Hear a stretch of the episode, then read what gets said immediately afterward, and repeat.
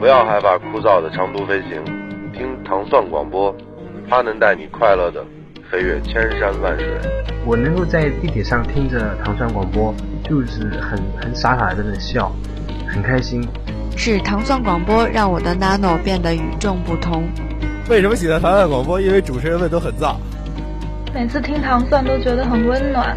我喜欢糖蒜，就跟喜欢我媳妇儿一样，一样的爱。嗯，每天晚上睡觉前必须得听糖蒜广播入睡。糖蒜广播，加油！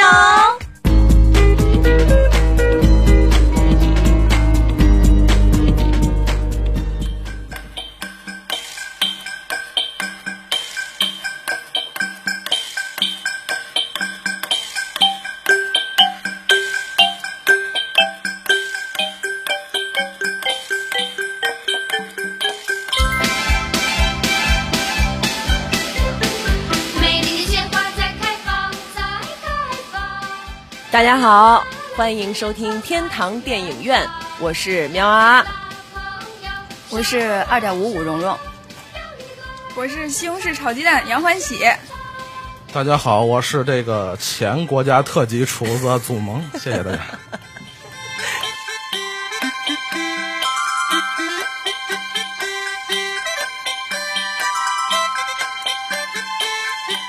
天我们这一期的主题呢是叫做关于青春，关于成长，关于成长。所以呢，我们准备了很多青春的电影，还有很多青春的电影音乐。听着这第一第一首，你们能想到什么电影？快，现在在 Y 语音上打出来。可能真没人知道，我真的不知道，可能。好吧，我先介绍一下今天我们的两位新的主播，青春派的代表二点五五蓉蓉和西红柿炒鸡蛋杨欢喜小姐，他们两个以后也会作为长期这个新节目《天堂电影院》的两位新主播，一直来陪你们聊电影、听电影音乐。你们两个先说说这一期你俩的准备是怎么做的？我们俩就准备瞎聊。蓉蓉啊，写了差不多得有半本子吧，笔记用手写的。然后他俩开了得有两三次会，每次都开好几个小时。对，然后主要是一聊就跑题儿，主要我们俩对电影这感情吧都挺深的，但是呢，然后一聊他就。扯能扯的东西太多，根本就刹不住闸。我估计这个呃，咱们剩下那点笔记本可以让他俩承包了。估计我觉得也是，就给他们算便宜点，三十五一个卖给他们得了。四十四十凑个整，四十。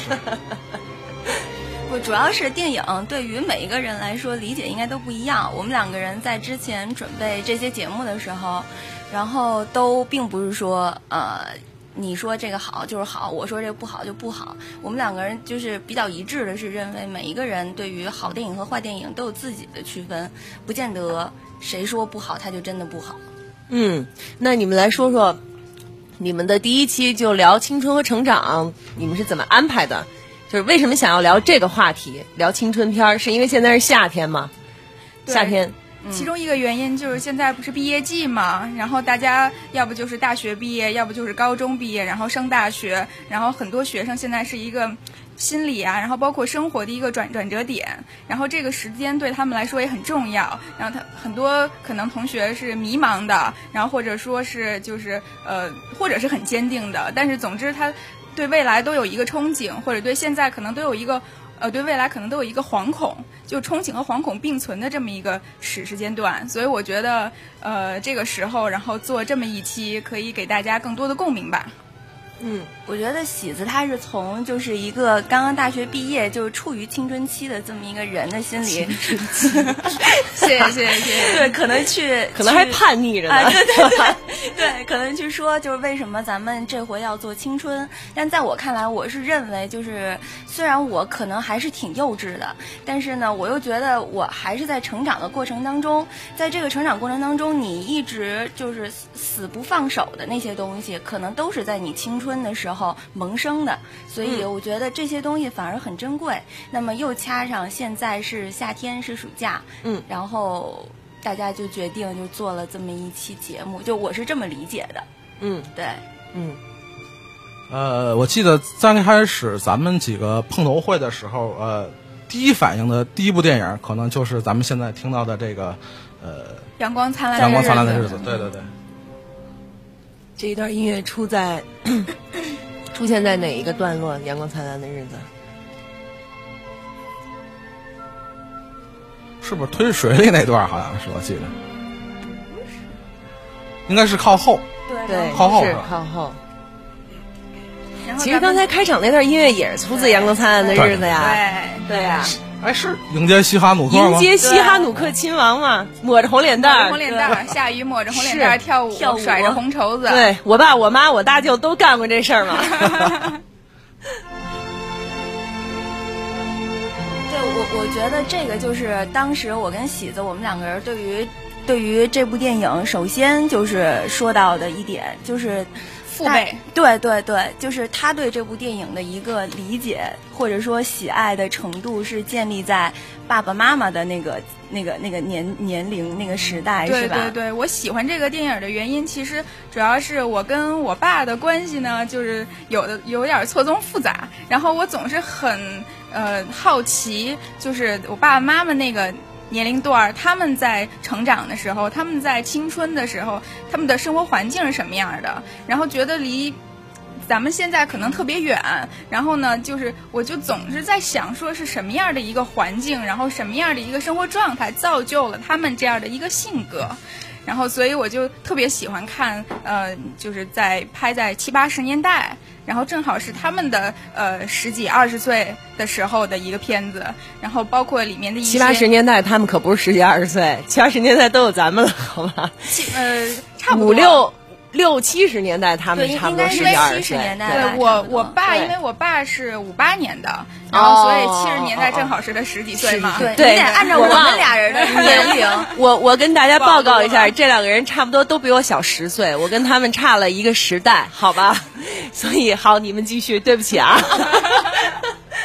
然后咱们今天选的这几部片子，正好都是集中在这个时代的比例比较多，应该是。是是是。对，其实那个时候，呃，全世界的社会都还挺动荡的，都还处在一个变革的一个状态，所以对人的心理的一个呃速成，其实也影响很大。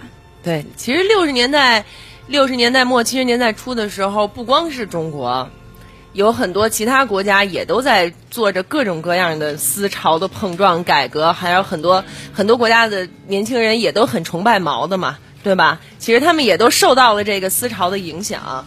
我觉得这就是一个世界大同的这么一个乱乱象的时代，其实也出来了很多很多好玩的故事。比如说那个时候的巴黎，对。啊，现在这首音乐就把我们一下从，呃，北京的大院带到了这个香榭丽舍大道。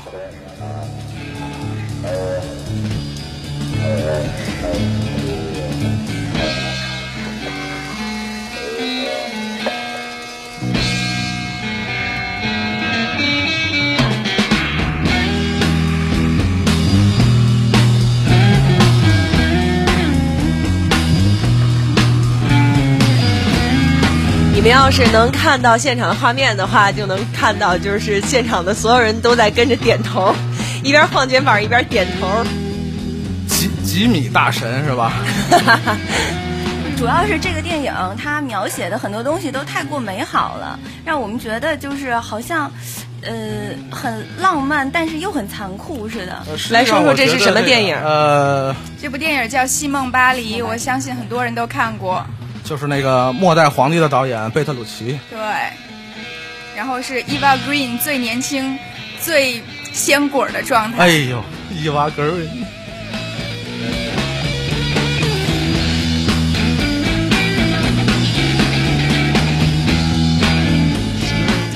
所以那会儿我看了，所以那会儿我看了这个电影的时候，其实那会儿我才知道，原来哦，那个时候在欧洲也有这样的东西，年轻人也闹事儿，对，也打砸抢，没错，然后也各种的乱搞，然后其实他们真正。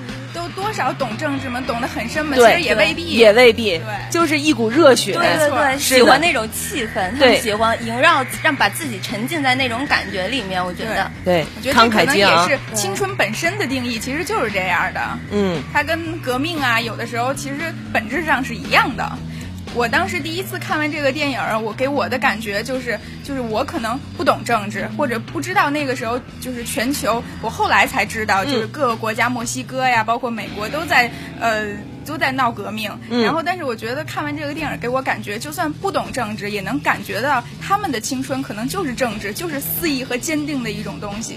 对。没错，但是其实我不喜欢这个电影，是因为我觉得它有点过于，呃，也不能说脏，就是你知道吗？不是脏，就是他有点过于狠。对，啊这电影我觉得有点过于狠。我觉得，我认为在这部电影里边，性才是不脏的。对不是，我不是说性，我是说，哎呀。就是他表现的有点太过于赤裸裸，然后最后才最后让人看的心里不舒服。我的感觉正就是不舒服反看完了我的感觉正好相反，因因为他的这个电影的原著本身其实是以就比这个电影本身更要夸张。嗯这个这个。呃，电影的原著，他把那个兄妹俩已经变成了乱伦的状态，嗯然后也把那两个男的变成了突破好友，变成了同性恋的状态，嗯。所以这三个人本身就是真正的脏和错综复杂和乱伦。然后嗯这个电影已经从这个原著，可能是为了让他更多的已经收着观众来，一些了哎，对对对对对，因为呃，我觉得实际上这样，就是呃，描写的正好是战后成长长大的这一代，他们所处的时代正好是从文化到政治到这个世界格局，都是一个礼崩乐毁啊、百废待兴的状态。所以说这个呃表现出来的这个生活状态，实际上跟他这个时代的背景是非常相符合。当然，嗯，有一点就是我的感觉是也是一样，可能是导演想表现的东西，实际上呃并不是一个完全写实的一个东西，它更多的还是一个抽象的表达，在这部电影里头。然后，但是我又觉得，就是法国人做了这种事儿，对我来说能接受，就很或者说对很正常。而且他就是因为他是两个法国人和一和一个美国人的故事，那个美国人他呃，就大家常理会觉得美国人可能更加的就是自律一点儿，不，不法国人对他们来说更是这样，是大家觉得美国人应该该很 open 对，但是但是美国人其实更保守，更对，就是在法国人面前，对，然后对的。更不能接受。所以他在他的那个时候一直是收着，他不敢说太接近他们，但是他们又很好奇他们的生活他们愿意跟他们融在一起，所以刚开始的那种对这个美国人的描写，我觉得呃特别好。我是比较就是更更觉得比较喜欢的一点，就是说在。这个两个兄妹其实原来是对这个美国人比较的，就是就是有一部分有一部分是很疏离的，直到把他拉进自己就是变成一伙儿的那个前提是在他要让这个美国人帮他妹破除，嗯嗯，对吧？对就是就是他是用这种方式来告诉这个美国人，你跟我们是一伙儿的。然后呢，他又在结就是结尾的时候，又又表现出来的就是你即使是把我妹就是给就是就是给上了，或者说你们两个人在一起了，但是最终还是我跟我妹是一个集体，并不是说就就你你爱咋地咋地的那种。嗯就我认为他的这一点，在我看来我很喜欢，或者说就是觉得。好像就是就是他们那种思维方式是我我们可能没办法去去想到的，对我认为是这其。实呃，我我觉得大家应该注意一下，就是咱们在聊这个电影的时候，咱们要别忘了，这导演其实是一个意大利人。啊，对对对对对，所以说他在描写这个这一对兄妹和这个美国这个小伙子这个关系的时候，我觉得更多的可能，我觉得是在影射法国和美国在这个二十世纪中期的这个文化地位，实际上是一个很微妙的东西。嗯法国人有优势。他从二十世纪开始，包括十九世纪开始，他从文化领域他一直是领先的。对但是二战之后，他的这个领先地位慢慢已经岌岌可危了。实际上，所以他我觉得很多很大程度上，为什么安排一个美国人而不是其他国家的人？我觉得很很大程度上是在影射呃有某种象征的意义在。但是能看得出来，这个法国人他们还是傲慢的。对对对。对，啊，法国人现在也很好嘛。但是他这部戏里面有一点就是很让人反正至少我看完了之后，我很激动，就是说他导演自己本身对于电影的崇拜。嗯，对对对，对，就是他的这个里面的那个桥段，就是三个年轻人一起猜电影儿，就是哎呦一起跑，对对，在卢浮宫里重重演以前电影的那种经典环节。这个是这个是我最喜欢里面的一个片段。还有就是包括这个女孩，就是从这个法国电影资料馆里边，就是经常出入的这种，我就觉得就是完全对，真的是真爱。对她不是那种，就我我是说这。这个导演喜爱电影的这种程度是真爱粉，对对对，因为 真爱粉。那个六八年那次法国学运，很大程度上，呃，一部分就是刚才咱们是说到的那个身体革命，这是他的一部分；另外一部分就是影响最深远的，可能还是文化上的，尤其是这个新浪潮导演，呃，几位什么戈达尔或者特吕弗，他们对，他们对。这个文化上的革命，实际上呃，在这个学运之后，影响其实是更深远的，是在这一个。而且我觉得，就是学电影来猜电影这个桥段，这是这个桥段其实特别妙。然后很多大师，其实在他们之后或者之前的电影都用到了，并不觉得是抄袭或者怎样。但是就确实大师很恰都爱用，没错。然后这个呃，其他用到这个桥段的电影之后，我们也会聊到。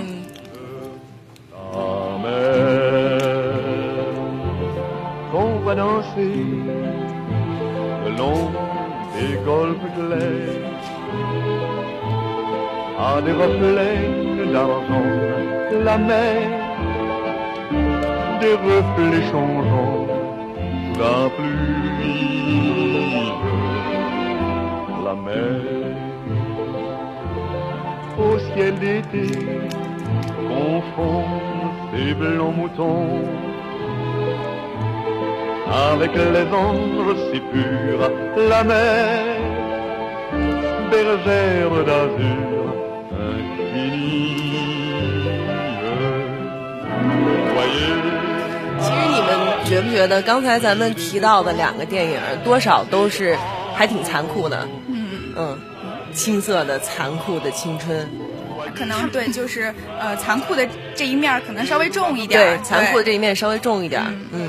啊，我已经觉得还还可以啊。我觉得也还好。对，我觉得也还好。是相比是相比一些可能更淡一点的。相比《孤岭街少年》，那肯定是。因为我们 对，我们在这个选片的时候，特意还挑一些这个出人命少的电影。是，对 对。出人命比较多的，我们还没考虑进去。你要相比《蓝色大门》，那肯定是更残酷一点。对对对对对。当时在选电影的时候，我都觉得我好像我看过多少个温暖的电影啊。但是其实这里面他并没有避讳说年轻人在成长过程中一定会有的那些，嗯，荒唐、冲动，还有一些遭到打击以及失望，对这个社会。有暴力，有对抗，就是他并没有负能量，对他并没有避讳这些，因为一定会有的。对，就是你的青春里边，你怎么可能没有这个？你要没有这个的话，那你还叫拍什么青春电影吗？我觉得就是，所以但是人本身它就是会有这些东西，人本身是会有这些东西，但是青春片它也分两种嘛，对吧？像咱们说的这个是一种，那最近刚上那青春片，它不就又是另外一种吗？对吧？那有代沟的，你懂吗？真是，是那确实是一划分代沟的电影。不过我本人觉得那还没有那么烂啊。对，萌萌没拦住我，萌萌本来今天要拦着我不让我聊这个的。啊，是这样啊。对。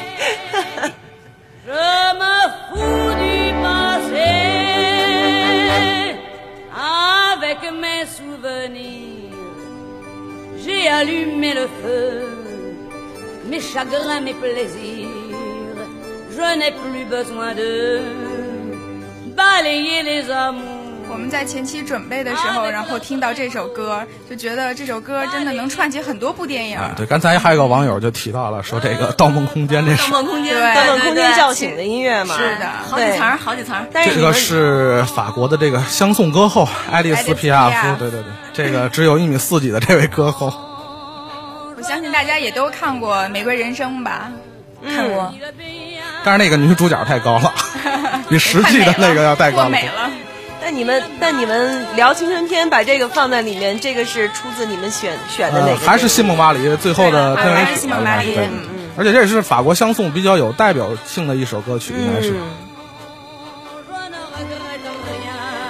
这个片子也是出现在《星梦巴黎》的结尾，就是在他们的那个这个音乐吧。哦，对，这这这个音乐也是出现在《西蒙巴利》的结尾，有这个在革命进入到最高潮的时候，然后那个法国人、美国人被两个法国人抛弃的时候，被甩了。但是我是觉得这是导演处理的一个高明之处，他没有直接表现这个八六八年的学运，而是到那儿就戛然而止了。这个我觉得是嗯导演一个深厚的功力的一个体现，他并没有直接表现学院本身。对。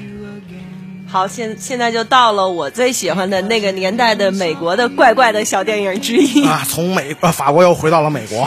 对，说这是这是得说到美国了，六七十年代的年代的美国是最有魅力的。是的。为什么你们都这么喜欢复古呢？我怎么就不？因为我我很向往那种就是留着长发，然后卷着叶子、光着膀子的那种。尤其是加州吗？对，我我我我只能说我我喜欢偏欧美或者是呃，就是美国或者欧欧洲这边的这种复古。我说实在的，我对于啊中国的复古文化，我不是很那个。现在咱也没聊中国复古，是就是这个不是美国片吗？是这个也是，就之前我跟喜子我们俩聊电影的时候，就是挺我们两个人就挺大差异的吧。就比如说像刚刚的那个《阳光灿烂的日子》，可能喜子他就比较喜欢那种时代，就是那个六六七十年代的那种北京。那相对于我来说，我就可能喜欢六七十年代的美国，就是这样。嗯，对，可能我我更喜欢九十年代的北京，我喜欢那种每天都有新鲜事儿。我认为六七十年代的美国给我的感觉就是特别的充实，就是什么可能性都会发生。对对对对对，我就喜欢这种生活状态，我觉得才是，就是你你这人不枉活一辈子。六七十年代的美国给我感觉有两种反差，就是一方面是他的加州，然后那些呃就是性解放啊，然后他的当时包括伍德斯托克，然后这种。这种范儿的，然后还有一种是六七十年代那种，比如说纽约街头女生的时尚，就是那种规规矩矩的，然后那个裙子都是要不就是色彩很多，然后或者格格子的那种感觉。皮尔卡丹，皮尔卡丹，对，当然皮尔卡丹不是美国人啊，但是皮尔卡丹那会儿就创造了那种。就是那个结构的风格，连衣裙那个风格，几何型的那种，然后就立刻风靡了全世界。然后所有女生的头发一定要做的特别讲究，妆一定要特别讲究。我觉得那个这是对生活的一种态度。对，但是六七十年代你要分两两方面来看，就是前面是刚才咱们说的，然后我觉得可能是突然之间就变成了嬉皮。穿着夹脚凉拖，用草编的，那是大脏裙子、大脏辫儿什么的，对。然后在音乐节，就像我说的，光着膀子、露着胸，各种的天体运动解放就开始了。一丝不挂就带一朵花，一丝不挂就带一朵花，对。其实就跟这个歌的名字一样啊，嗯，Sound of Silence，不在沉默中爆发，就在沉默中灭亡啊。但如果要说回这部电影，我最早其实没看过这部电影，就是在这部电影可以说，呃，被很多人不停的看的时候，我其实没看。但是我很喜欢这部电影的封面，就是海报，就是那个丝袜脱丝袜那个，对，就是一个丝袜，然后然后一个年轻人在那儿就在那儿看着。我其实这个海报的设计的这种感觉，一直让我就是对女人穿丝袜的这种诱惑力就一直不能抹灭掉。我认为，就没有一个女人穿丝袜能那么的诱人。然后同时，我就觉得像比如说戏里边的这个女主角。我认为她对这个少年笨，她其实也不是爱。不是你们认为的女主角是她女儿，还是那个 Mrs. Robinson？Mrs. Robinson，当然是 Mrs. Robinson 了。你你认为是她女儿，是他闺女是吗？就我我认为这个女就是这个女人，她对笨的爱不是爱，她是在证明自己还年轻，能够来诱惑小小男孩。对，就是在我觉得真的就是女人到了那个年龄段的时候，她可能自己不想承认自己老，可是就是她会用其他的方式来帮助自己树立这个信心，但我认为挺成功的。呃，我我我个人呃觉得还是这电影啊本身这个毕业生还是更多的是站在这个就是 Dustin Hoffman 那个男主角的他的角度去，其实还是一个就是青春期一个呃一个刚毕业的一个男性的一个成长，他被懵懂啊成熟女性诱惑的那种不可抗拒的那种那种的东西在里边，实际上更多的还是一个很男性的角度。我觉得这个电影，我跟大家分享一段，就是我在豆豆瓣上看到的影评，然后一小段是关于这个，就是他对于这个电影里的青春的描写。他觉得青春就是在高速路上飞驰，青春就是挥舞着十字架抢夺别人的新娘，青春就是永远不后悔，青春就是永远充满勇气。嗯，我觉得这四句话吧，其实也是挺准确的代表了这部电影。当然，我觉得那个大家有没有注意这最后呃电影最后，也就是现在那个斯卡波骑士这个音乐响起的时候，嗯，呃，虽然说男主角很勇敢的做出这个行为啊，但是最后那个镜头很奇妙啊，就是这两个人实际上是什么都没啊，是很很茫然的那种状态。对对对对。但是我认为那种状态才是好的，就是就是。你你做这个勇气，你并没有想后果，对对对，并没有想我会发发生什么，对，就是冲动。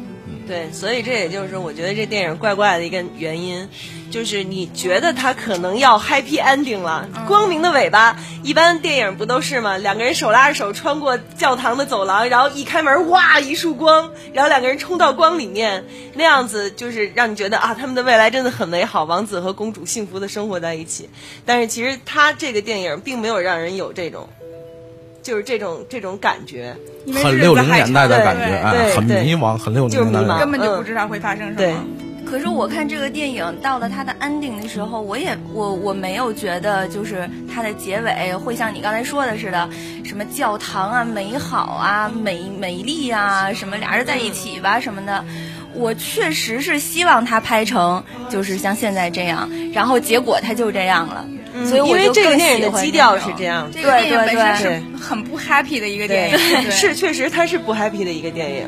对，所以它到了结尾，这种没有激情，就是激情反而如果在这一块出现的话，就变得非常的尖锐。但是你觉得就很突兀。但是你知道，因为好莱坞在美国，好莱坞是有套路的，对，就是你一般看这样的片子，如果是好莱坞拍的话，嗯。他一定会是这种有这种镜头语言，有这种套路。他知道该用什么样的镜头表达什么样的情绪，把人放在哪儿，就说明他是一个什么样的状态。但是像这这一系列的电影，我都会觉得他完全在打破这些东西。呃，毕业生，我觉得在六十年代来讲，应该还不是一部很很常规的好莱坞电影。好莱坞，嗯。不，但是这个也是好莱坞为什么会一直就是它的。那个东西一直都不变，一直都有新陈代谢，很好的新陈代谢。对，永远有这样的电影来打破它那个传统。对对对，但是传统还在，就是各取所需。你愿意看那个 happy ending，你就去找那个有 happy ending 的什么的。是因为他们很包容，就是他的那个市场是非常包容的。就我可以允许你在教堂上最后的 ending 是结婚，我也可以允许你是一个小孩把一个新娘带走，然后什么都不做。嗯，对，就是他的那种包容性，我认为是现在咱们中国市场上面非常缺少的。这个多元化其实也是美国本身所拥有的。对对呀，对，这是它的优势，这是它的优势。对。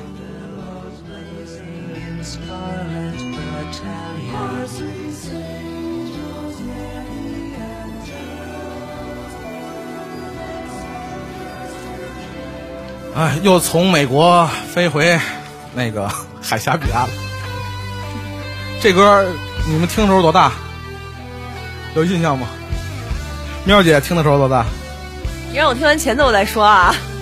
原唱，我说的原唱不是。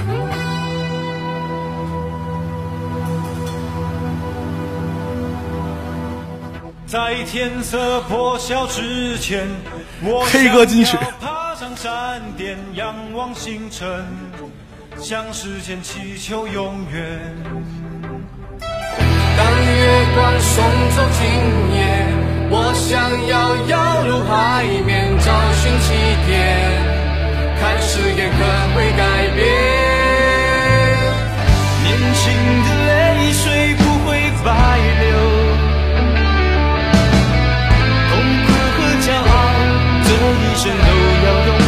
呃，刚才有一位网友说对了哈，这个是柯震东唱，这是选自那个台湾那个呃去哎去年特别火火的电影是吧？那些年我们一起追过的女孩。在那电影里的柯震东还挺好看的，但是他现在不好看了，我觉得，把这小脸弄太瘦了。是因为萧亚轩吗？我觉得啊，我不知道是因为谁。这这种八卦我不我我我一向都不知道的，不关心不关心。人格魅力，嗯，对，但是他但是他现在就是确实是，去年是小鲜肉去年是小鲜肉，今年是小鸡子了，不好看了。鸡子是因为太瘦的原因吧？对，就是因为小太瘦脱水了。嗯，但是也有可能，我认为是他现在变成小鸡子的这个电影里面，然后呢造型把他给弄成了一个小鸡子，也有可能，因为嗯这部电影的那个导演是七娃嘛，所以。咱还是说那个吧，啊对对好吧？还是说那些年追女孩吧，好吧？对对对那些年我们一起追打过的女孩是吧？在这部电影里面，昨天我就觉得是这样，就是有些人的青春会认为，就是主打就是好看不好看，反正我们都一块儿迷茫过。但是这部青春里边就主打的就应该是把不到的妹就是正妹。嗨，对，其实我觉得是不是所有人都有过这种心态？不是这应该、就是这应该问我呀，他们肯定不知道。不，这是我觉得人之大同嘛。蓉蓉她本身曾经就是一个别人谁都把把不到的妹子。男性和女性在这个问题上确实还是有截然不同的答案的。是吗？那你觉得？那蒙哥，你觉得把不到的妹就是正妹吗？呃，某种某种意义上是，厨子也是要谈恋爱的好吗？好吧，所以呢，所以呢，我喜欢陈妍希。你看他在回避话题，呃呃，某某种程度讲是这样的，就是永远追不到的，不是不能说永远追不到的，就是你记忆中那个永远你在追的那个女孩，可能真就是你心目中咱们说的这种女神啊。嗯呃，我觉得更多的意义上，其实就跟青春一样，你永远在那个追的过程，其实结果不重要。这就是青春的，我觉得，尤其是青春期这个爱情的全部的，我觉得真谛就在这儿，就是追，在于追，追不因到是为这也是为什么柯震东他一直不让陈妍希，呃，来。来就是回答他，来拒绝他，然后他不是说就是你那个你别拒绝我，你拒你拒绝我了，我就就好像是以后再也没有机会了对那个意思，所以他想把这个时间抻得越长越好，是是因为所以这是他的原因吗？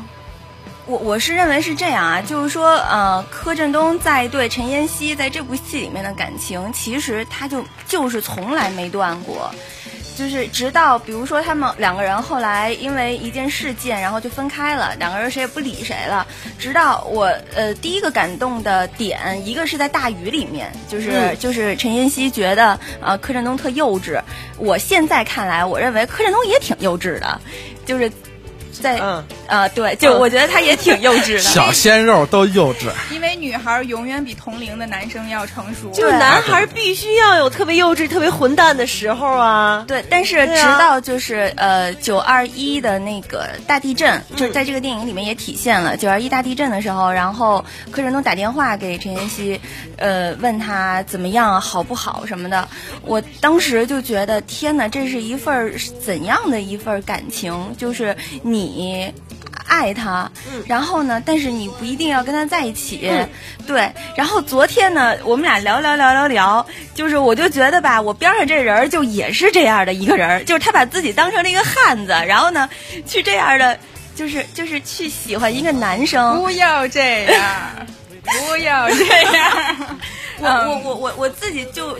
当时我看的时候，我就觉得这个是怎样的一个感情啊！等到最后安定的时候，然后新郎无意间的一个玩笑，去说就是你们就是亲亲亲我老婆嘛，什么之类的，你们能爱我老婆，好像是亲我老婆什么之类的，多深呃不是亲，应该是亲他多长，对，亲新郎多长时啊间就能亲新娘多久？新娘多长时间？对对对，然后柯震东就二话不说，立刻就奔上去就开始狂吻，狂啃老老公。对，就是我我认为他是好像是一个看似特。呃，笑话的这么一个喜剧的结尾，那让我就看的我泪流满面的，我就觉得，哎呀，这种感情好像我认为我这辈子可能都不会再有了。我跟你就是意见不太一样的地儿呢，就是说，嗯，因为就可能是我自己以前并不是陈妍希的这么一个角角色，然后所以我就是他们很多人说恋爱最美好的时候就是暧昧的时候，然后暧昧的时候越长，你这个就美好的这个甜甜味儿咀嚼的就越有味儿。然后但是我就觉得陈妍希她既然喜欢他，然后他不答应他，一直不答应他，抻抻抻抻抻那么多年，然后最后就永远也得不到他，然后就是他自己活活活该。不啊，我觉得就是因为柯震东幼稚啊。但是他其实是理解他这种幼稚的，他就只是因为他幼稚不跟他在一起，可是所以他就怨不得自己最后得不到他。不啊，但是他理解不代表他接受啊，他一直表态我不接受，虽然我理解你的幼稚，可是他就一直撑着他呀，他不拒绝他呀，因为柯震东没有让他拒绝他呀。两位看我的啊，不要动手，不要动手。快打起来了。可是我其实我有一个问题，就是我会觉得如此长情的这么一个角色，可能只有在电影里才会有吧？不不是的，是的？不是的，真的吗？我身边就有就这样的实例吧？是吗？对，男生喜欢女生一样的，然后就是就一直也追不到，但是一直喜欢。哦，多腻歪呀！就人家愿意那。别人那那你作为同样作为白羊座，你觉得腻歪吗？如果要是有这么一男的一直在追你啊，我受不了，就是对啊，所以非黑即白就是咱们呀，就是你要不就喜欢在一块儿，不喜欢就对，就就无法无法接受暧昧期这个东西。对，暧昧这俩字儿对我来说就是 no，对，就是 no。那你们就享受不到，我觉得感情里边最有意思的一个阶段。不觉得那个有意思，我不觉得那是享受，对我也不觉得那是，我觉得那是煎熬。对，不，我觉得是这样啊，就是那是因为，比如说，当你知道这个男生喜欢你，但是呢，你也不表明，然后你也不表明你喜欢他，但是但是你知道他喜欢你，那个时候你们两个人在一起的感觉，我认为很舒服啊。就你也不在利用他的感觉，我自个儿心里会，你你做出来的一些行为，你也让他知道你喜欢他，然后他做出来的一些行为，或者说他已经向你表白了，然后你们两个人之间的。暧昧是不存在猜忌的。我觉得人生苦短，就赶紧在一块儿吧。对呀，就他向我表白了，我也喜欢他，我就说行吧。对呀，对呀。那天那天是谁说的来着？那天是谁说了一句说对白羊来说特别好的表白方式？说。妹子，咱们待会儿过日子吧。对，说以后就是说墙上狂吻。说以后就是一家人了，您多担待什么的，你知道吗？这个对于白羊是比较简单、直接、有效的。那那可能双子座会比较喜欢体会那种错综复杂的感情事情。其他的星座都是比较喜欢暧昧的这一段的，然后可能。只有咱们吧，我我并不能，我我觉得我不能说我呃就是喜欢或者不喜欢他。对于这个阶段，我是说我并不排斥，而且当这个阶段出现的时候，我也很很乐在其中。并不是说我赶紧把这段就略过了，然后我就赶紧推倒，然后就咱俩在一起，就赶紧怎么怎么着。我不是，就是当身身边很多人是你这样的，就是其实顺其自然是一个最好的状态。对，你就顺着自个儿的心，你就你如果我们就不想，我们就想略过那段，那我们就略过那段，就略过那段。对，然后你要是享受，那就啊，咱们听听男性的角度吧。你觉得这个电影里面出现的这种这种爱情、这种感情，你你们觉得会在生活中发生吗？常见吧，应该很常见。吗？对对对，觉得可能每一个每一个班级里边都会有一个像类似这种呃众星捧月似的这个女性角色出现，应该是比较常见的。所以，其实我曾经的那个角色就是这个捧的这个月边上的那个，连镜头都不会给到 三分之一的默默。你上回跟我说过，那那姑娘还没像你说的那么不不重要吧？至至少在这个 MV 里头，她真的是只有三分之一的脸，我觉得好可怜。叫叫弯弯是吧？那个作家应该是。对对对对对，就是就其实我曾经一直以来都处在这么一个角角色当中，就是月边上的小星星。哎，没错，对。所以就静静的看着这个月被捧啊，这个月被伤啊，这个月做的任何事儿，然后我去安慰，去怎样？然后你心里还觉得挺高兴的，是吧？我当他被伤了的时候，你心里就会想：我干啥？你跟人玩暧昧？没那么邪恶，没那么邪恶。但是确实是像萌萌说的似的，就是他说，呃，可能在上学的时候，每一个班里都会有一个这样的女孩，就是众星捧月似的。那可能在我们上学的时候，也会有喜欢这样的男生，就是有用不完的孩子气，然后他有好多好多的幽默，然后还很混蛋，还很幼稚。班里要有一个众星捧月的男生，可能会天天挨打。我我说不不是说众星捧月的男生，而是说就是在上学的时候，呃，女生喜欢的那个男生，可能就是这样，大部分都是这样。就是这种比较幽默呀、坏坏的呀、很单纯啊，但是对很阳光，但是又有孩子气，对，然后所有用不完的幽默感的那种。所有的女生在那个男生面前就会做尽傻事，出尽洋相。没错。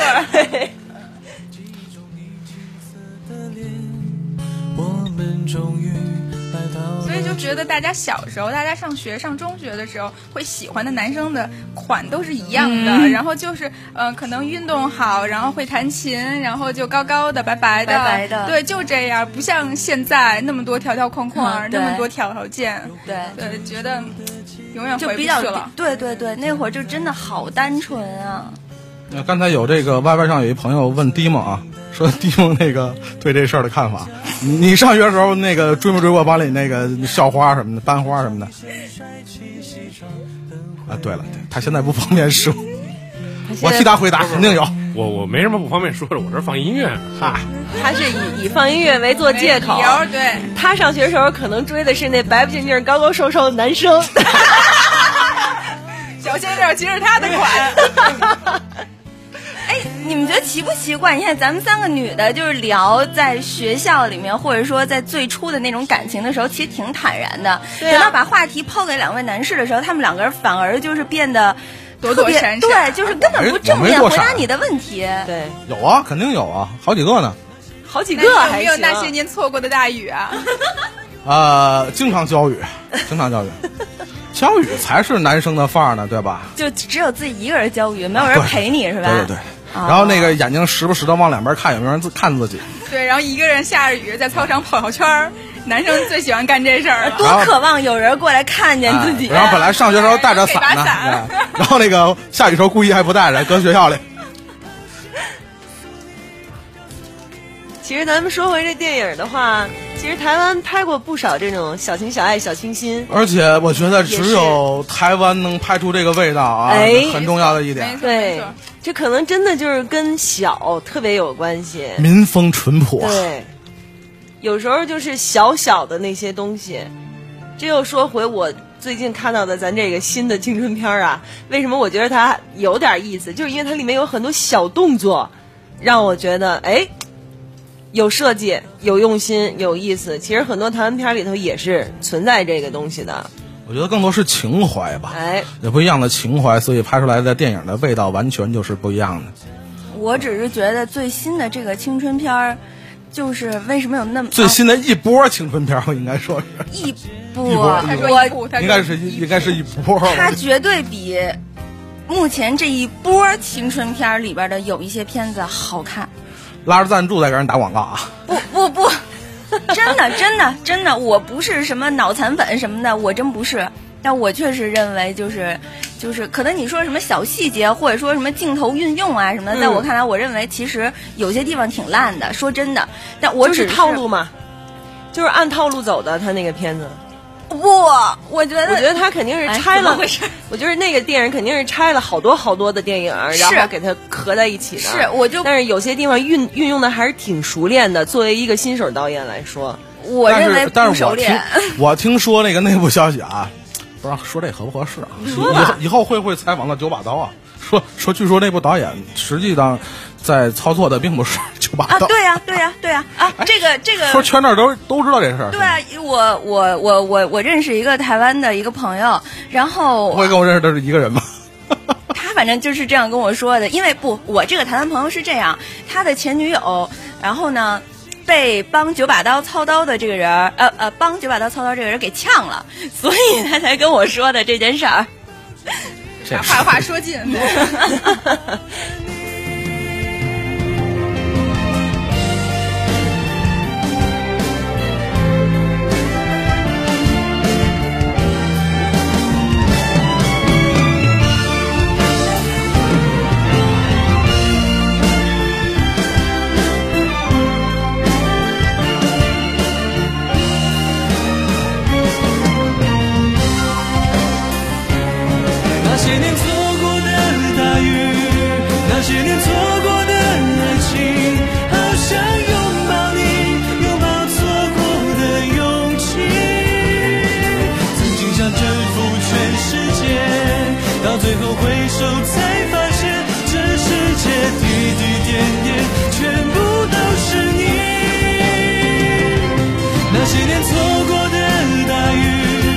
十年。